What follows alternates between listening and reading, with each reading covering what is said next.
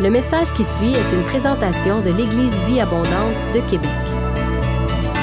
Pour plus d'informations ou pour accéder à nos podcasts, rejoignez-nous sur eva-québec.com.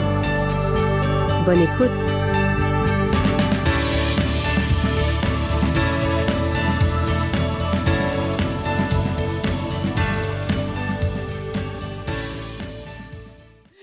Donc, euh, ce matin, mon message va s'appeler Comment vivre une vie abondante. Hein, on est dans la bonne église pour prêcher ça. Il y a quelques années de ça, euh, alors que je conduisais la louange, euh, c'était l'anniversaire de l'église Vie Abondante. Et chaque personne, on disait Bonne fête, Eva, c'est la fête Eva. Puis on était tout emballés que c'était la fête à l'église Vie Abondante, mais Eva. Nous, entre nous, on appelle ça Eva. Et euh, il y a une dame qui, qui arrive, et écoute, je suis un petit peu gênée de poser la question, mais euh, Eva, c'est qui exactement? J'aimerais ça la fêter, moi aussi. Euh, j'ai dit, ben, c'est Église Vie Abondante. c'est pas une personne en tant que telle, c'est vraiment euh, l'acronyme Église Vie Abondante. Là, j'ai commencé à parler de la vie abondante. Puis là, j'étais tout emballée. Je disais, il va falloir que je prêche sur la vie abondante à un moment donné. Alors maintenant, c'est arrivé. Merci Seigneur, c'est aujourd'hui que je prêche là-dessus. Et euh, par rapport à tout ce qui se passe en ce moment, il y en a plusieurs qui célèbrent la mort, ils célèbrent les vampires, ils célèbrent toutes sortes de trucs comme ça, le sang, les meurtres et tout. Mais nous, ce matin, on veut célébrer la vie. Est-ce que vous êtes avec moi? Amen. On célèbre la vie ce matin. Dans notre société, il y en a plusieurs qui recherchent le bonheur. Hein? La paix intérieure, la plénitude. Puis là, il y a toutes sortes de coaching, il y a toutes sortes d'affaires qui se passent par rapport à ça, toutes sortes d'enseignements. On peut lire sur Internet toutes sortes de trucs pour être bien dans sa peau, comment euh, être, euh, je sais pas, dans la plénitude totale en nous-mêmes et tout ça. Euh, mais, qu'est-ce qui arrive, c'est que dans le contexte actuel, il y a aussi euh, des défis. Il y a des combats, on entend des bruits de guerre, il y a des problèmes financiers, il y a toutes sortes de, trucs, comme ça qui se passent dans le monde, l'inflation, les épreuves qu'on peut vivre. Mais au travers de tout ça, Dieu a vraiment une parole pour nous ce matin qu'il nous appelle à avoir la vie abondante, mais avec lui. C'est pas une vie abondante euh, par moi-même, si je peux le dire comme ça. Donc le psaume 16, verset 11, qui dit, il y a d'abondante joie devant ta face, des délices éternels à ta droite. Ça, c'est vraiment la vérité. Donc, il y a un contexte, mais aussi la vérité. Donc, on peut voir la première euh, diapo. On va lire ensemble, si vous avez vos Bibles, dans Louis II, euh, le Jean, euh, Évangile de Jean, chapitre 10, verset 10, qui dit Le voleur ne vient que pour dérober, égorger et détruire. Mais moi, je suis venu afin que les brebis aient la vie et qu'elles soient dans l'abondance. Donc, on voit, vraiment la vie abondante. Ici, la vie, ça veut dire Zoé. Euh, dans le, mot grec ici, c'est la, vie réelle et véritable, une vie active et vigoureuse, vouée à Dieu et bénie. Donc, c'est une plénitude absolue de la vie en Dieu. Wow! Hein? Quelqu'un qui veut ça? ça commence bien. Euh, et puis le mot abondance, c'est le mot périsson dans le grec qui veut dire en excès, hors mesure, une quantité qui dépasse largement ce à quoi on s'attendait. Donc, si on regarde dans la version parole vivante, euh, on parle de surabondance. Donc, c'est vraiment clair ici que Dieu veut quelque chose de vraiment au-delà de ce qu'on pense et imagine même. Et versus l'ennemi. Qu'est-ce que lui, l'ennemi, est? On sait que c'est un voleur. Donc, si on regarde dans le mot grec, klepto, qui veut dire une pensée d'injustice, c'est vraiment des pensées qui vont nous suggérer même de destruction, euh, qui veut voler ce qui est précieux aussi. Donc, il veut voler notre joie, il veut voler notre paix, abuser de nous. Donc, c'est ça, c'est son rôle à lui. C'est le père du mensonge aussi. Euh, puis le mot détruire, on peut regarder aussi, ça veut dire mettre en ruine, rendre inutile, démolir et diviser. On voit que son rôle est vraiment destructeur. Et on voit euh, le mot adversaire un petit peu plus loin, je vais en parler tantôt. Euh, c'est le mot antidikos, qui veut dire opposant. Accusateur, c'est le père du mensonge qui accuse et condamne. Lui apporte la mort. Ça, c'est son rôle. Le rôle du Saint-Esprit, par contre, il relève, bâtit, guérit, soutient, convainc de justice, de péché de jugement avec douceur. Il conseille et apporte la vie. Amen. Donc, qu'est-ce qui est encourageant dans tout ça? C'est que oui, on a un ennemi qui est réel. Et c'est bien d'être conscient de cet ennemi-là. Mais Jésus est venu pour détruire les œuvres du diable.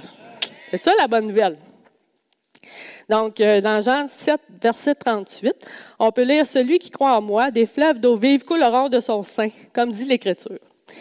Donc, comment qu'on peut vivre cette vie abondante? Ça, c'est la grande question ce matin. Favoriser vraiment le flot du Saint-Esprit en nous. Comment qu'on peut favoriser euh, la présence de Dieu en nous? C'est une bonne question. Donc, euh, première, euh, ben, le premier point que j'aimerais apporter, c'est vraiment de prendre position, choisir, se décider, dans le fond. Ça, on regarde dans Ésaïe 26, verset 3. À celui qui est ferme dans ses sentiments, tu assures la paix, parce qu'il se confie en lui. Donc, on parle d'une résolution qui est ferme. Euh, je pensais à quelqu'un, dans le fond, c'était une genre de, personne qui avait dit ça dans un, post. Il disait euh, Je suis inscrit au gym depuis trois mois et euh, je ne comprends pas, j'ai aucun résultat. Donc, demain, je vais aller voir sur place ce qui se passe.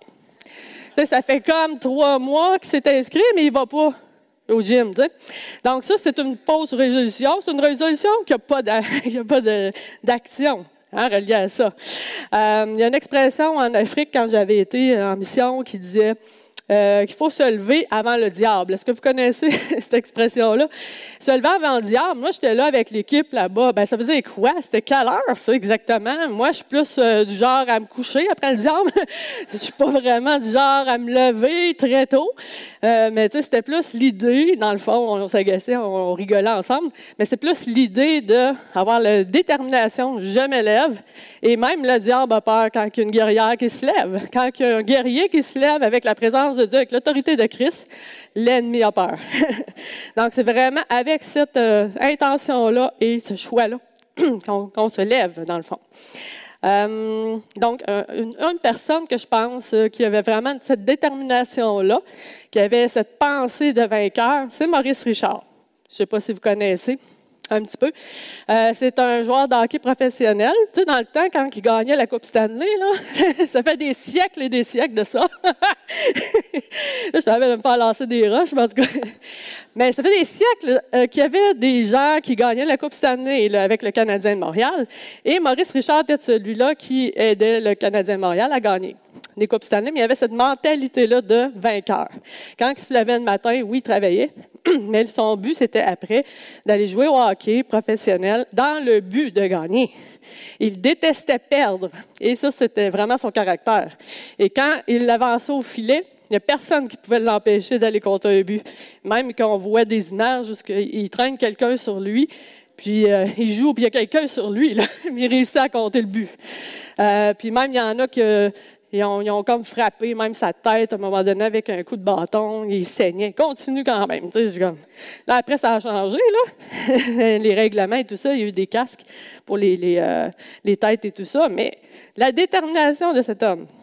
On voit Zachée aussi, un exemple dans la Bible où il veut voir Jésus. il est tout petit. Donc, il y a une foule qui est là. Et euh, son but, c'est vraiment d'aller voir Jésus, d'avoir une rencontre avec Jésus. Donc, il se tasse de la foule, il se sépare de la foule, il monte dans l'arbre pour dire Hey Jésus, je suis là. Mais une détermination pour rencontrer Jésus. Puis il aurait pu rester avec la foule puis se perdre dans la foule. Mais il a décidé de se séparer de la foule. Très intéressant. Euh, je pose une question ce matin. Il combien de décisions ou de pensées qu'un adulte peut prendre à chaque jour? Combien on peut prendre de décisions par jour? Avez-vous un chiffre? Combien? Combien de pensées, le nombre de, pensées qu'on peut avoir?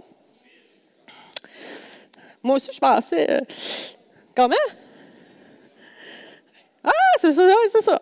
À peu près, on disait entre 35 000 et 60 000 pensées par jour par jour. Moi, j'ai lu, je pensais par semaine, par jour. ça, ça veut dire qu'on réfléchit vraiment beaucoup. non, mais c'est des pensées inconscientes ou conscientes. C'est des décisions conscientes ou inconscientes.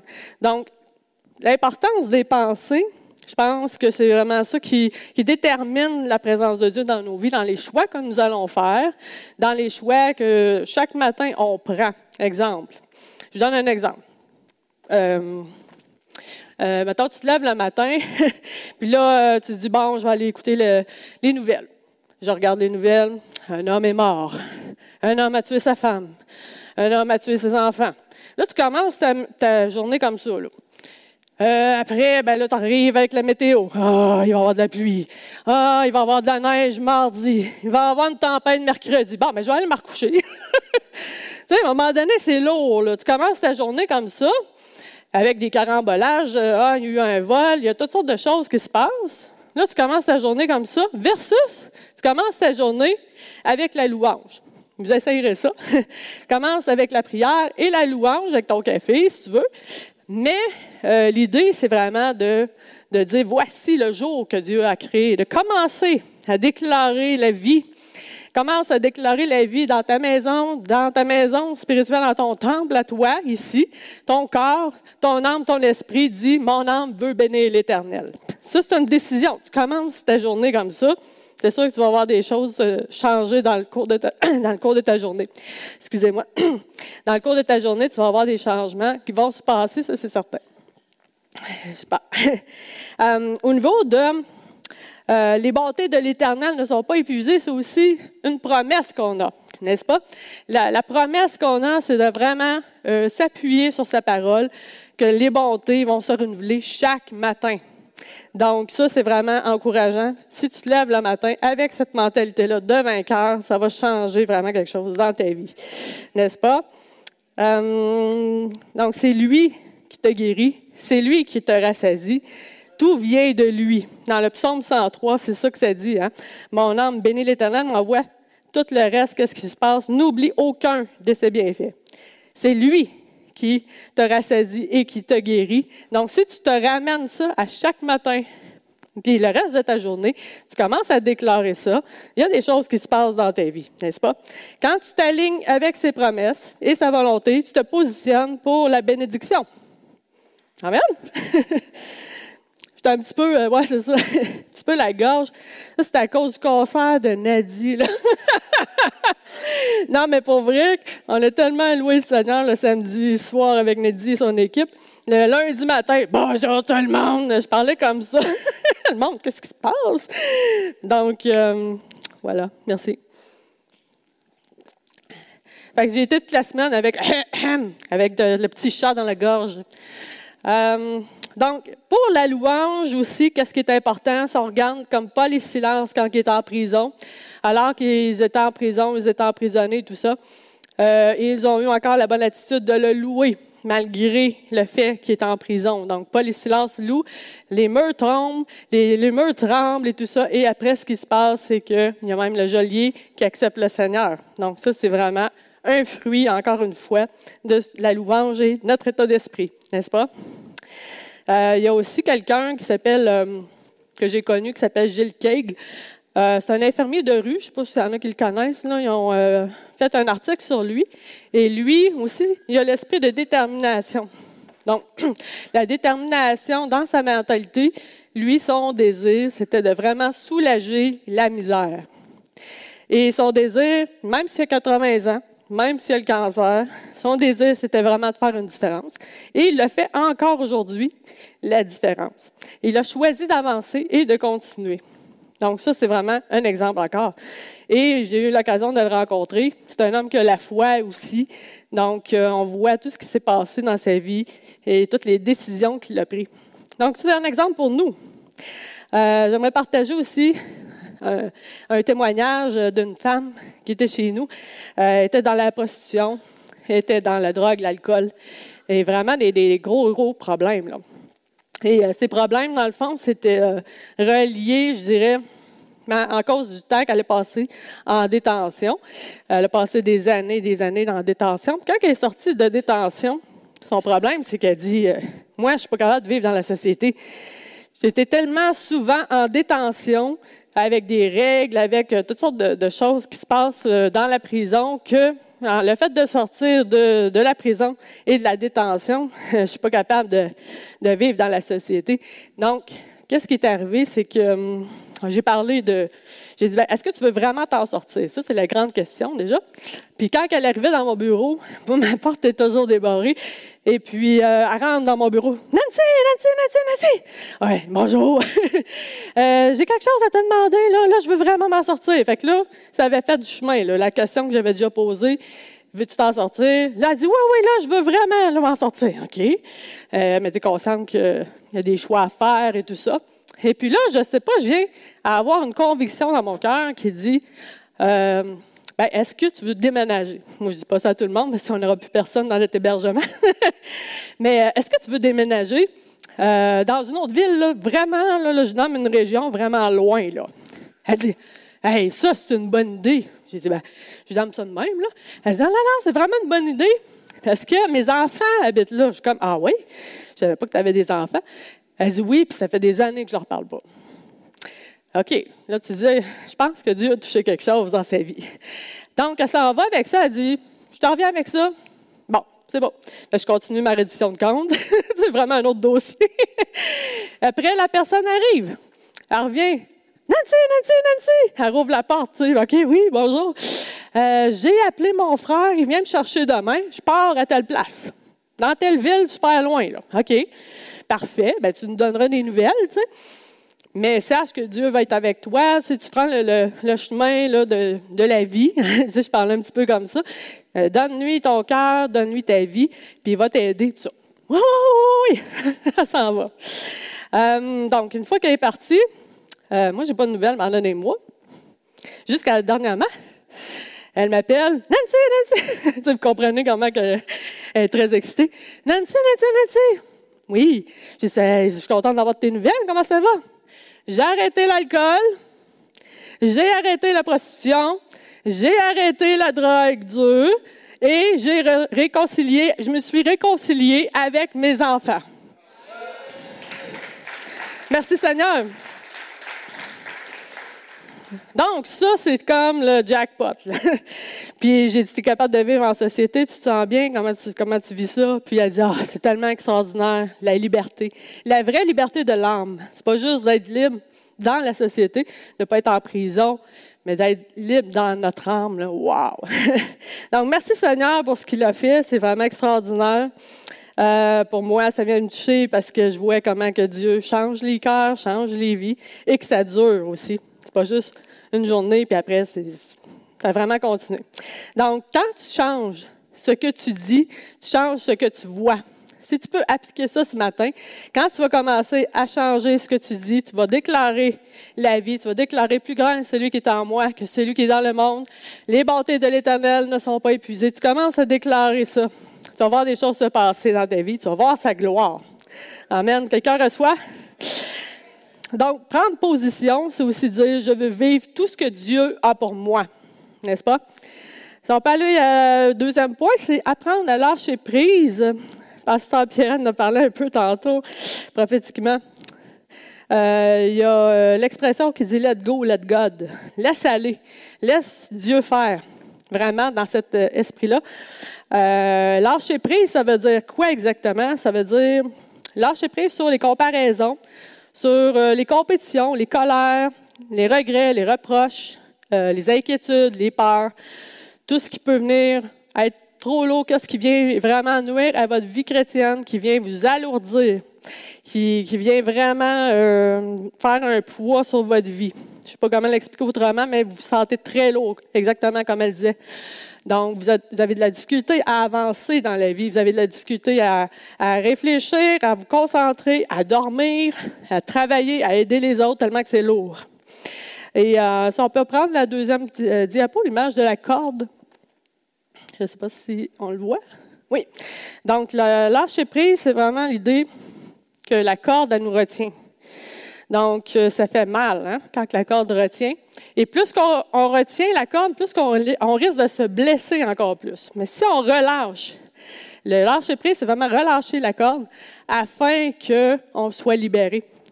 Et afin que justement euh, tout le mal qu'on reçoit, quand on retient, ça, ça s'en aille. Donc, c'est vraiment cette idée-là. Donc, euh, on voit justement que quand on laisse la corde, on laisse aussi nos mains ouvertes pour d'autres choses. On peut accueillir d'autres choses. Et si on retient, on ne peut pas accueillir ce que Dieu veut pour nous. Ça nous retient. Euh, si on regarde dans 1 Pierre 5, versets 7 à 8, qui dit Déchargez-vous sur lui de tous vos soucis, car lui-même prend soin de vous. Soyez sobre, euh, veillez votre adversaire, le diable, rôde comme un lion, un lion réjouissant, cherchant qui il pourra dévorer. J'ai parlé un petit peu tantôt de l'adversaire. Et la clé aussi, dans le même contexte, on voit que la clé pour euh, fermer la porte au diable, fermer l'accès au diable, c'est de se décharger sur Dieu. Donc, si on se décharge sur Dieu, on devient moins vulnérable.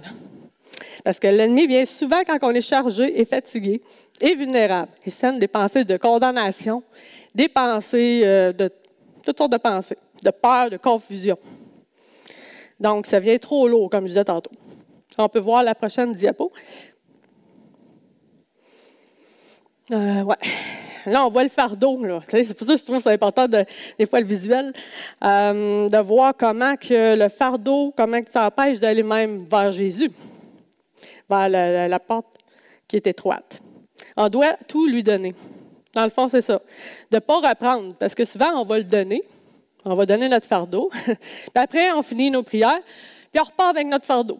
Puis on continue notre journée comme ça avec notre fardeau. Le but, c'est vraiment se décharger sur lui. Et si on regarde, euh, justement, décharger dans le grec, ça veut dire jeter, carrément. Donc, pour ceux qui font du ménage, je m'adresse juste à ceux qui font du ménage. si vous voulez comprendre l'illustration, il faut faire du ménage.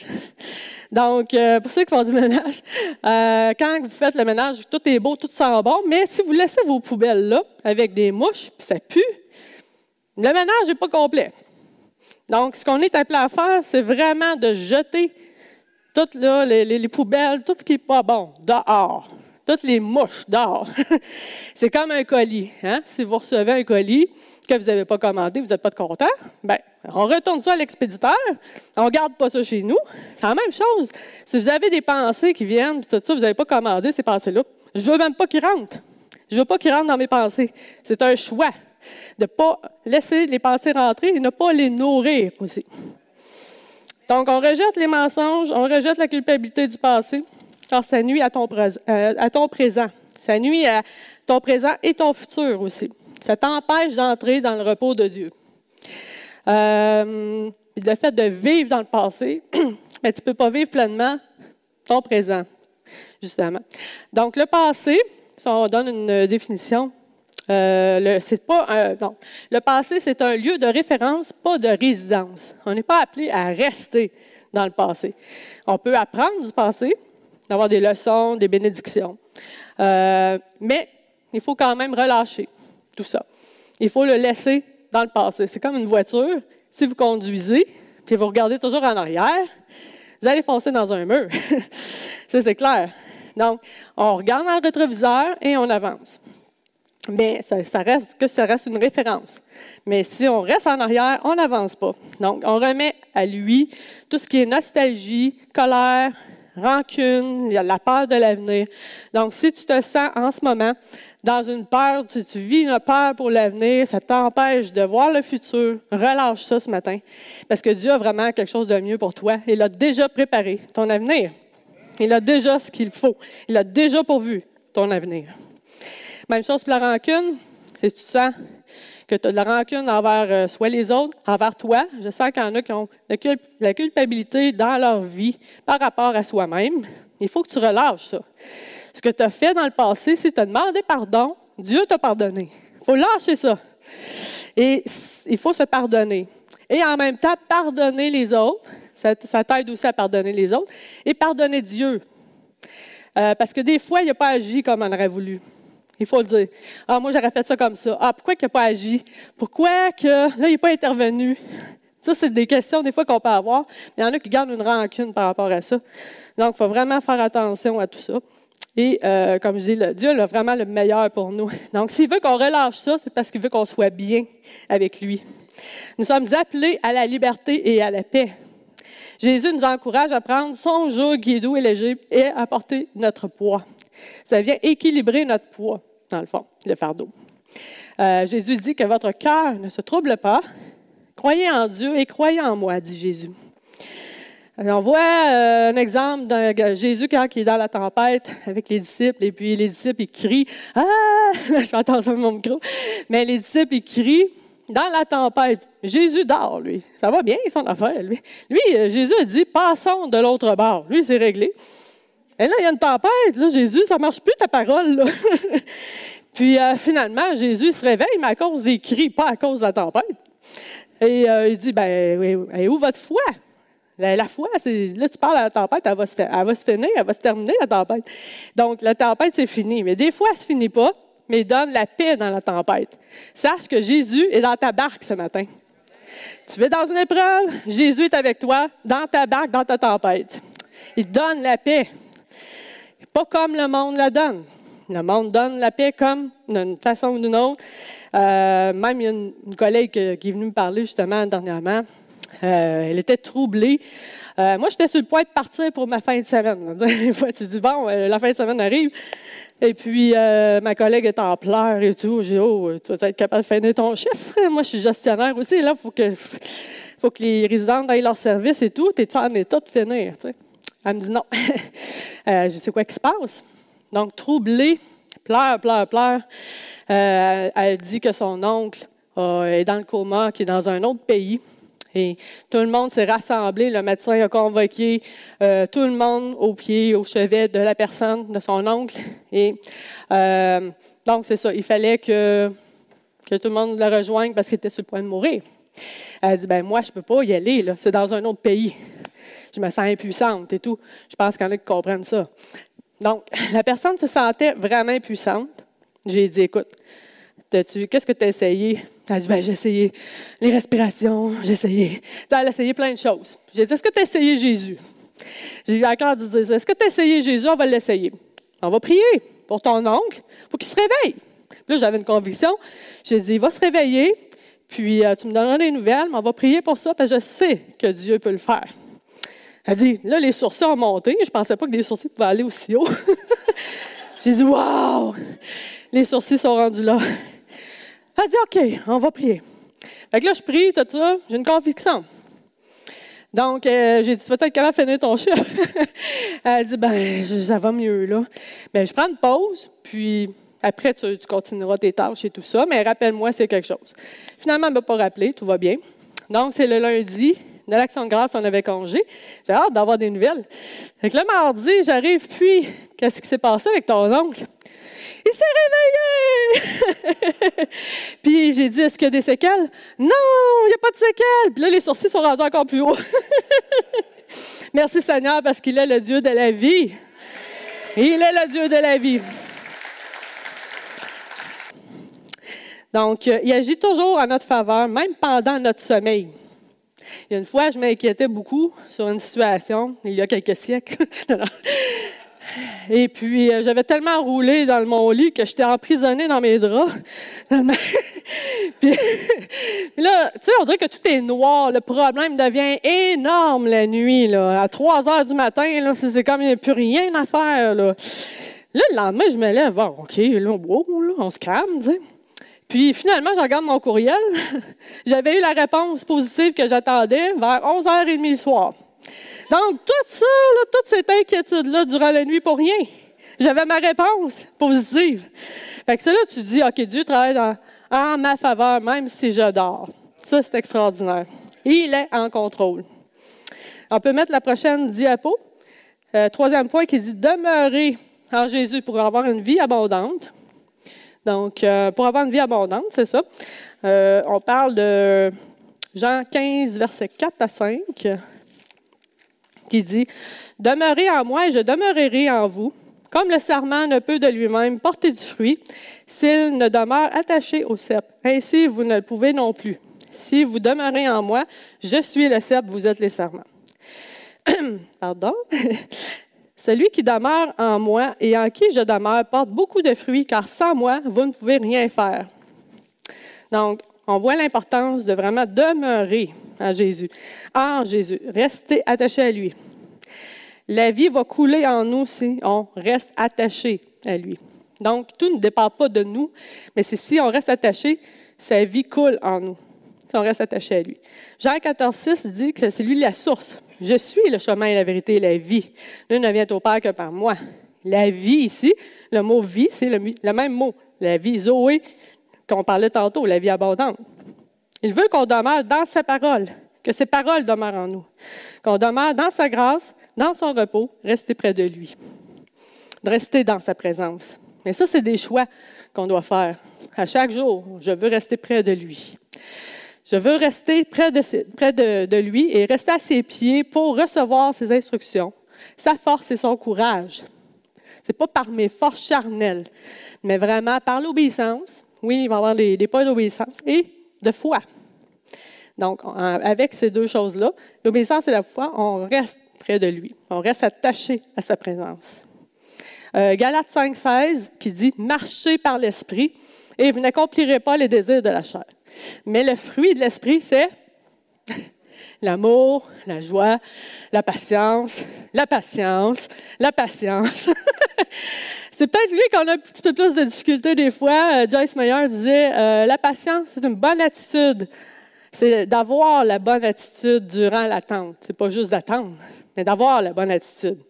Je me rappelle qu'au début de ma vie chrétienne, je voyais le globe terrestre. Je disais, ah, moi, il faut que je parte en mission. Il faut que tout le monde sur la terre connaisse l'Évangile. Ça, c'était clair pour moi. J'avais une conviction, j'avais reçu l'appel et tout. Et puis, j'étais prête à partir, là, au début de ma vie chrétienne, puis là, Dieu dit, ben, il faudrait comme que tu commences des études. j'ai commencé des études dans l'intervention de délinquance. Et après le collège biblique, je parlais avec le pasteur Michel Godin euh, du Café Rencontre, puis il disait, ça serait bon que tu fasses cette école-là. Ouais. C'est une bonne école pour toi. Puis tu vas voir, là, ils étaient tous passionnés. Genre, ah ouais, OK, je vais essayer. Puis euh, j'avais à cœur aussi d'aller étudier la parole et tout ça. Et par la suite, quand j'ai commencé les cours, il y avait un stage qui se donnait en Haïti. Donc, je dis, je vais y aller, c'est clair, là, je vais m'apporter là. Mais avant que toutes ces portes-là s'ouvrent, il y avait une autre porte qui s'était fermée. Hein. Faut, pour ça, j'étais pressée, mais la porte qui est fermée, je l'avais sur le cœur encore. J'ai dit, ben là, je veux y aller en mission. Mais là, quand j'ai su qu'il y avait cette porte-là, en Haïti pour aller en stage, ah, voilà, l'opportunité. Et quand j'ai commencé à être formée là-bas et tout ça, en mission, après, j'ai fait sept missions. C'est à chaque année presque j'avais une mission. il fallait être prêt pour continuer d'aller en mission par la suite. C'est bien beau dire on commence, mais il faut bien commencer aussi. Donc, euh, tout ce que j'ai appris, j'ai appris la patience à travers tout ça, mais d'avoir la bonne attitude là-dedans. Amen. Euh, Jacques 4, verset 7, soumettez-vous à Dieu Résistez au diable, il fuira loin de vous. Encore là, on peut résister, résister, résister, résister. Mais le premier, le premier pas à faire, c'est vraiment de se soumettre à Dieu. On se soumet à lui. On se soumet à ce qu'il veut. Et après, on peut plus résister. C'est vraiment plus facile de le faire. Euh, le psaume 91, verset 1.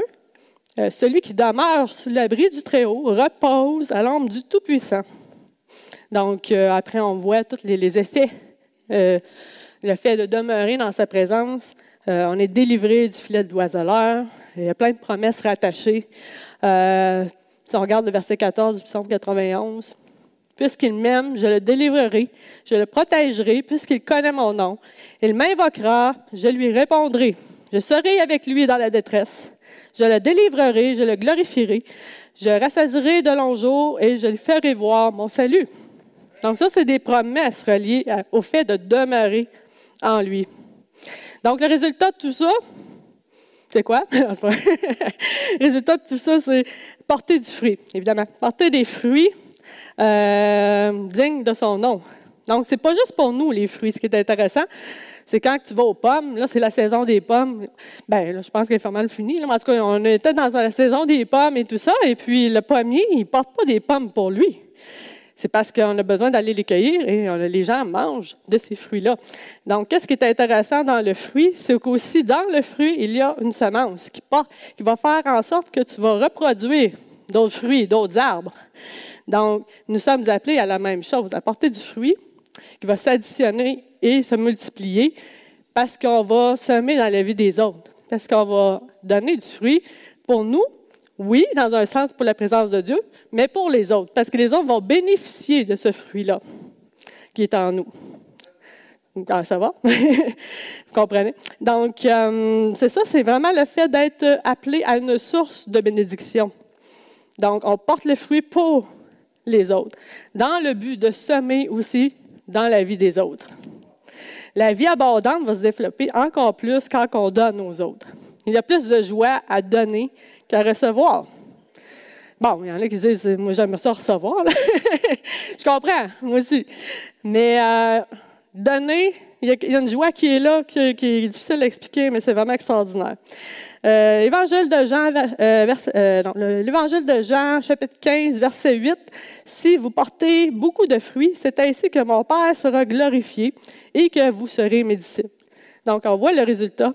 Que si on porte beaucoup de fruits, bien, on est vraiment dans la volonté de Dieu. Et le Père est glorifié. Et en plus, on peut se faire reconnaître comme disciple. Amen. on peut aller dans la prochaine diapo. Euh, ce qu'on voit euh, Bethany Hamilton. C'est mon ami Facebook. elle m'a écrit hier. Non, c'est pas vrai. Euh, non, mais c'est euh, quand même, je, la suis sur Facebook parce que j'aime bien son histoire. C'est une personne qui, qui croyait en Dieu et tout ça, mais était en questionnement. elle avait envie de faire confiance à Dieu, de mettre Dieu au centre. Par contre, elle voulait aller euh, comme surfeuse professionnelle et il y avait tout ça qui prenait beaucoup de temps. Malheureusement, il est arrivé un événement où, pendant qu'elle faisait du surf, elle se fait manger euh, le bras par un requin. Et c'est assez impressionnant de voir euh, le fait que, comme elle dit dans sa citation, que c'est Jésus qui a donné la paix. C'est Jésus qui m'a donné la paix. C'est ça qu'elle dit. Quand le requin m'a coupé le bras, j'ai confiance en Jésus chaque fois que je traverse une période difficile. Je vois toutes les belles choses qui sont sorties de ma situation. Je peux partager mon histoire avec des jeunes filles qui ont peu de modèles et je peux aider les autres à faire face à ce qu'elles ont vécu. Donc, ça, c'est vraiment euh, le fruit, encore là, comme je dis, un exemple euh, qu'elle a envie de partager avec d'autres, son expérience, ce qu'elle a vécu, euh, ses leçons. Donc, concrètement, nous, qu'est-ce qu'on peut faire? C'est de vraiment partager nos leçons, partager le temps avec une personne, partager notre empathie avec une personne, notre témoignage, nos, talents, notre culture, comme on parlait de la semaine passée, euh, s'enrichir les uns les autres. Donc, c'est ça, la volonté de Dieu pour nous, c'est vraiment de porter son fruit. Euh, je vais inviter l'équipe de louange à s'approcher. Donc, la volonté de Dieu, c'est vraiment qu'on porte du fruit pour sa gloire, mais aussi qu'on puisse vivre cette vie abondante, extraordinaire qu'il a pour nous. Amen. Si c'est votre désir, je vais vous inviter à fermer les yeux. Alléluia, Jésus. Oui, Seigneur. Merci pour cette vie abondante que tu as pour chacun d'entre nous. Alléluia, Jésus. Je vais faire un appel à ce moment-ci. Si tu ne connais pas Jésus personnellement, tu te interpellé, tu te dis, c'est qui ce Jésus? Je ne connais pas. J'aimerais avoir une relation personnelle avec Jésus. J'aimerais rester attaché, comme tu as dit, avoir cette vie abondante.